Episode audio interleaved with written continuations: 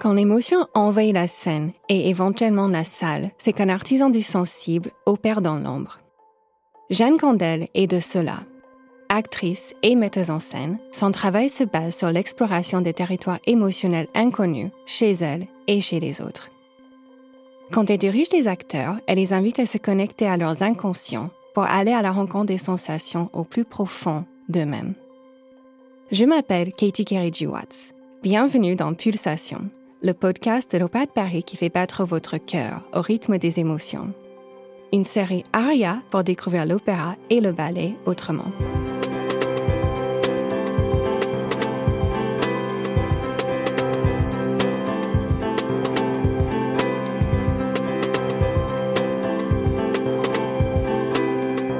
J'ai 16 ans et je vois euh, le Sacre du printemps et Café Muller de Pina Bausch bah, ça change ma vie. Enfin, ça vient retourner ma vie en fait. Dans les rues d'Avignon, je danse dans la rue. Alors que je suis pas danseuse, je sais pas le faire. Enfin, mais je le fais. Et donc je danse et je danse les jours suivants et j'y retourne le soir. J'ai pas de place, mais je, je triche à l'entracte. J'arrive à trouver des gens qui retournent pas à la deuxième partie, donc je revois le Sacre du printemps et je fais ça chaque soir. Aussi, c'est lié à un truc biographique euh, qui correspond à une chose intime que je vis à ce moment-là et j'ai l'impression que j'attrape quelque chose qui me dit ok malgré toutes les tragédies malgré tout ce qui peut se passer dans la vie en fait l'art ça peut te sauver en fait. Ça peut te remettre dans la vie. Je peux vous demander c'est quoi cette chose intime que vous avez vécue? Pardon je suis hyper émue. Pas de souci. Eh bien oui. C'est que je perds mon père euh, d'une maladie à 16 ans d'un cancer et enfin cette perte c'est quelque chose qui vient briser euh, l'existence, mais ça vient aussi euh, créer d'autres choses. C'est un point charnière un peu. Euh, je pense que la rencontre avec Pina Bausch, c'est plus une révélation sur la puissance de l'art en fait. Qu'est-ce qui s'est passé pour que vous rencontrez le, metteur en scène polonais Christian Lupa? Il fait un, une masterclass à Paris et là, j'assiste à quelques jours de travail avec lui, donc de sa méthode sur le monologue intérieur, et, je vois surtout euh, des improvisations de certains acteurs. Et je me dis, ah oui, oui, là, il y a quand même quelque chose qui agit dans les humains. Il donne des, outils de travail euh, pour l'acteur euh, assez merveilleux et assez profonds. Alors lui, sa grande recherche, c'est sur le monologue intérieur. Il nous demande d'écrire en fait des monologues intérieurs. Donc le monologue intérieur, c'est vraiment, euh, comme il dit, c'est la langue avec laquelle on vit. Alors après, il y a plein de niveaux de langue à l'intérieur de nous. Il y a des langues officielles, des langues officieuses, des langues pornographiques, des langues cruelles, des langues... Enfin, en fait, c'est le flux de pensée qui nous traverse euh, sans arrêt dans notre vie. Et en fait, il nous demande de nous connecter à cette langue et de la sténographier donc euh, de vraiment de la sortir sur du papier. Enfin, on peut aussi le faire en s'enregistrant. Et après, il y a tout un protocole, un dispositif qui va vers une improvisation, qui va vers une situation avec des circonstances, un personnage. Enfin, mais le premier exercice, c'est ça. Et en fait, tout le travail repose là-dessus. J'ai fait deux stages avec lui et à chaque fois que je me remets dans ce travail, et même je le fais encore, euh, même pour mon travail personnel, ça m'emmène quelque part, en fait. Lors du premier stage que je fais avec lui, avant de m'endormir pendant le stage, je suis attaquée par des visions à tel point que je me dis je suis en train de, de devenir folle. J'essaye de me rassurer et je regarde sur internet, je tape euh, vision euh, avant le sommeil, je sais plus ce que je tape, et je tombe sur un article qui explique que euh, dans certains cas, c'est possible d'avoir ce genre de vision, ça s'appelle l'hypnagogie.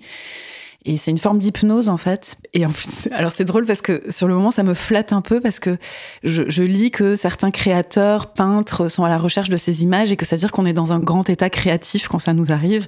Et je me dis ah cool, tout va bien. Je suis en train d'être dans un endroit que je connaissais pas, mais bon, qui est apparemment très fertile et très créateur, donc tout va bien. mais il n'empêche que sur le moment, c'est quand même violent en fait parce que c'est à la fois excitant et à la fois terrifiant. Mais je sais que depuis ces expériences, j'essaye d'être beaucoup plus à l'écoute de ça en fait et de me laisser plus traverser par toute cette part en fait euh, inconsciente. Pour moi, Christiane Loupa, c'est vraiment euh, c'est comme un chaman en fait. Et ça, franchement, de vivre cette expérience en tant qu'actrice, euh, créatrice au plateau, d'être emmenée comme ça par quelqu'un qui guide à un endroit dans un pays qui est le pays de l'inconscient, le pays du fou, le pays de l'enfance aussi. Il parle beaucoup de ça. Il dit toujours les meilleurs amis de l'acteur, c'est le fou, le démon et l'enfant. Et donc, ça modifie bien sûr ma vision de ce que peut un metteur en scène, mais aussi ça me. Je sais pas, moi, si je suis prête à aller jusque-là, euh, si j'ai ce cette insolence, cette, euh, ce pouvoir aussi. Enfin, donc ça me questionne aussi beaucoup parce que je me dis, euh, ça peut être vraiment, vraiment bouleversant. Quand vous travaillez avec des interprètes, est-ce que vous leur parlez d'émotions? Non. Pourquoi? Parce que ça, je pense que ça vient de mes différentes expériences, euh, que ce soit avec euh, Arpa Chilling, avec Lupa, avec d'autres. Parce que l'émotion, ça ne doit pas être des protagonistes de l'histoire quand on joue, en fait. Parce que si on cherche l'émotion, si on pompe à l'intérieur de soi parce qu'on veut une émotion, eh ben, il nous arrivera rien parce qu'on est en train de pomper. On n'est pas en train d'être euh, vivant, traversant une situation. Par contre, ce qu'on travaille, c'est de se laisser traverser par toutes les pensées, toutes les images, toutes les choses qui peuvent nous venir dans une situation avec certaines circonstances. Ça, c'est l'ouverture.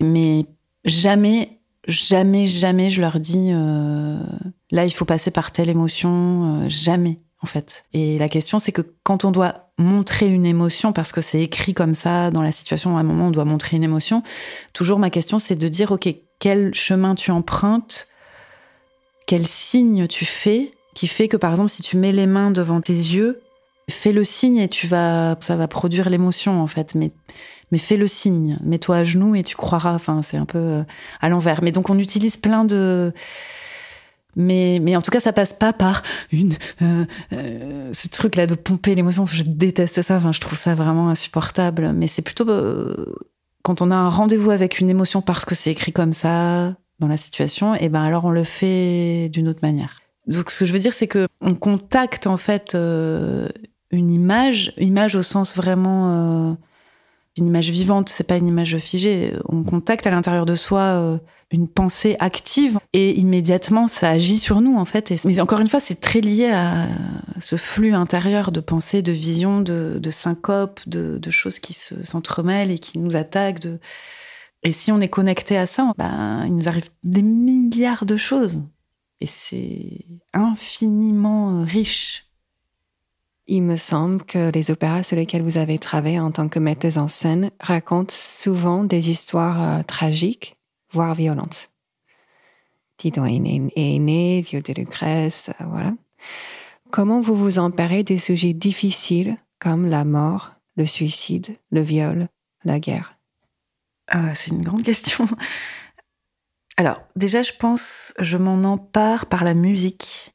Parce que c'est quand même, bien sûr, premièrement des œuvres musicales. Donc, euh, c'est bien que la musique à un endroit vient révéler quelque chose, vient ouvrir quelque chose que, que le livret ou que l'histoire ne fait pas en fait. Donc c'est ma première entrée. Par exemple sur le viol de Lucrèce, bon j'étais très euh, au départ très très très intimidée, paralysée par le sujet parce que je me disais oh là là en plus aujourd'hui euh, Enfin, j'avais vraiment euh, peur en fait. Ce qui m'a sauvée, c'est de plonger dans la musique. Donc, parce que je trouve que c'est ça qui est quand même un tour de force de cette œuvre et qui est d'une puissance. Britten, ce qui est très singulier, c'est que, enfin, il nous emmène dans l'histoire avec la musique pour de vrai. Musicalement, comment il nous attrape dès le début, il nous, il nous entraîne, il, nous, il c'est comme s'il nous prenait vraiment euh, par le corps. Et on n'a pas le choix, en fait, on plonge. En fait, c'est ça que j'ai essayé de, de, faire aussi avec, euh, avec les, les, chanteurs, enfin, qu'ils nous, nous emmènent immédiatement, tout de suite. On réfléchit pas, on plonge. On plonge dans la tragédie, on plonge dans l'histoire et dans l'intimité. tout, tout est mélangé, tout est ramassé, condensé. C'est ça qui est que fait la musique aussi, je trouve, c'est qu'elle permet ça, elle, elle crée ça. Est-ce que vous dirigez les chanteurs différemment des acteurs? Alors, je, pense que j'ai. En fait, c'est selon les expériences. Enfin, sur le projet justement du viol de Lucrèce, j'ai plongé avec eux comme avec les acteurs. Mais surtout, en fait, en réalité, euh, je m'adresse à eux comme à des personnes, en fait. Là, ce qui me vient, c'est un moment de travail sur le viol de Lucrèce avec une, des deux Lucrèce. On analyse euh, un passage. Les circonstances de la scène, c'est La veille, donc, euh, Tarquin a pénétré dans sa chambre, il l'a violée. C'est juste après le viol, c'est le lendemain du viol. Et il y a toute une scène magnifique où euh, Lucrèce voit dans la chambre les fleurs préférées de Colatinus, qui, qui est son mari. Et quand elle voit ces fleurs, elle a un, une montée en fait, enfin une espèce de rejet en fait absolu. Elle, elle, elle, veut, elle veut détruire ses fleurs, elle veut détruire la beauté en fait. Et en fait, ce qu'on s'est raconté avec euh, avec euh, une des deux Lucrèce, c'est que elle, euh, c'est comme si elle était contaminée par Tarquin, qu'il l'avait contaminée de son mal et que et qu'elle devenait Tarquin en fait. Elle devenait celle qui détruit, elle devenait celle qui détruit la beauté, elle devenait lui en fait. Et ça, ça nous a énormément intéressé d'ouvrir ce thème, de se dire qu'à un moment donné, il y a toute un, une séquence où l'actrice, quand elle aborde euh, le passage, elle devient Tarquin, elle fait Tarquin. Et ça, c'est passionnant pour une actrice, je pense, d'avoir ce parcours, ce slalom, de se dire, euh, j'ouvre, à ce moment-là, dans cette séquence, j'ouvre ça en moi, je suis Tarquin. Et qu'est-ce que c'est d'être Tarquin Qu'est-ce que c'est d'être le violeur? Qu'est-ce que c'est d'être le, monstre, en fait? Et de se connecter à ça. Et, on a fait des séances de répétition euh, bouleversantes, où elles ont attrapé des choses euh, vraiment fortes. Et on dialogue là-dessus, et, je les pousse. Et ça, c'est trop beau, cette confiance, en fait, qui commence à opérer entre nous. Et c'est puissant. Enfin, c'est. Il y a quelque chose qui change dans sa manière de chanter? Oui, elle prend beaucoup de risques. C'est-à-dire? Elle prend des risques euh, vocaux, enfin, je veux dire, euh, où elle, elle s'emmène loin, et, mais elle joue tellement bien, c'est-à-dire qu'elle produit un tel. Euh, que moi je m'en fiche en fait que ça soit un peu risqué vocalement. Enfin, je veux dire c'est beau en fait la, la et en même temps après en représentation, elle, assure tellement que ça ça passe. Enfin, je veux dire mais c'est dans la répétition moi où je vois qu'elle va dans un endroit euh, qui est très risqué pour elle et du coup qui l'emmène euh, dans un territoire qu'elle connaissait pas et qui lui révèle quelque chose d'elle qu'elle ne connaissait pas et c'est c'est magnifique parce qu'on elle-même se met à un endroit de jeu qui fait qu'elle accède à un espace dont elle seule a la clé, je ne sais pas comment elle s'emmène là-dedans, et qui, bah, qui change l'air de la, de la pièce en fait.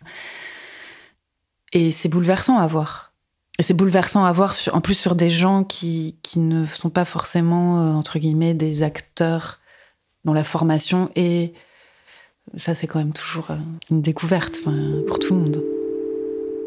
On est tous traversés par des choses euh, terribles, monstrueuses. Euh, on a tous ça en nous. Et que c'est ça qu'on a en commun, en fait, en réalité. On y a tous plus ou moins accès. On est tous plus ou moins honnêtes avec ça. Mais c'est notre matière intérieure, en fait. Nous, êtres humains. Et on se débrouille avec ça, en fait. Et une des manières de se débrouiller, je pense, c'est de faire de l'art. enfin, d'essayer. Je me dis, j'ai trop de la chance d'avoir mis les pieds dans, la création parce que. Parce qu'il y a des gens qui, qui s'emmènent vers un, une ligne très destructrice. Et. Mais parce que je pense que ça parle aussi de ce chaos, en fait. Mais moi, j'ai la chance d'avoir été emmenée dans un endroit où on peut le transformer. Et ça, je, je bénis tous les dieux grecs.